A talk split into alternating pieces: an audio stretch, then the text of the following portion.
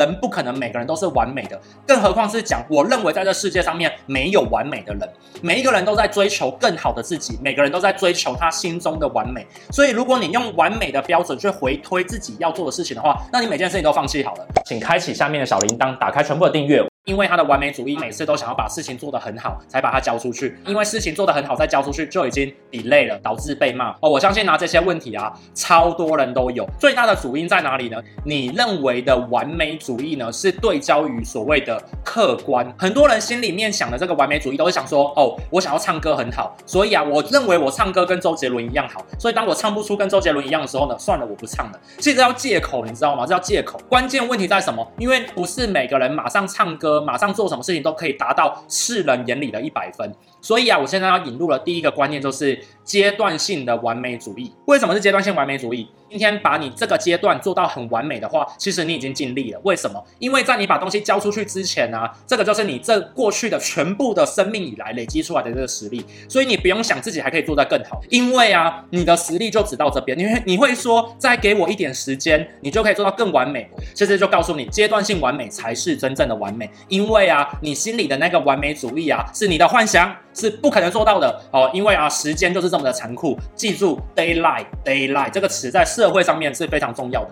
那接下来我来讲第二个正头，第二个正头就是讲说，觉得自己很完美，但是呢，因为我判断我马上做不到啊，所以呢，我就立刻放弃它，用我提前放弃，也不要让我自己失败当做一个借口，借口。为什么很多人会这样子？因为他其实本身是因为他害怕失败，他觉得自己承受不了这个失败，所以他就找了一个很高的标准，然后骗自己说这个标准呢，我做不到，所以呢，我不想做，都是借口。为什么呢？因为人不可能每个人都是完美的，更何况是讲我认为在这世界上面没有完美的人，每一个人都在追求更好的自己，每个人都在追求他心中的完美。所以如果你用完美的标准去回推自己要做的事情的话，那你每件事情都放弃好了。关键在于说你要去思考。是是这件事情，你的目标很完美，但是你该怎么一步一步一步的去达到？然后呢，每次去达到那些你所谓的不完美，慢慢的去接近你所谓的完美。那当有一天呢、你很接近你的完美的时候啊，你会发现到一件事情，你又找到了更好的完美了。没错，这才是关键。随着你的时间、你的经历推移，你会发现到原来以前你最好的答案，现在不是最好的答案。当你在追求所谓的完美答案的时候呢，你就不可能进步，因为完美答案是在追求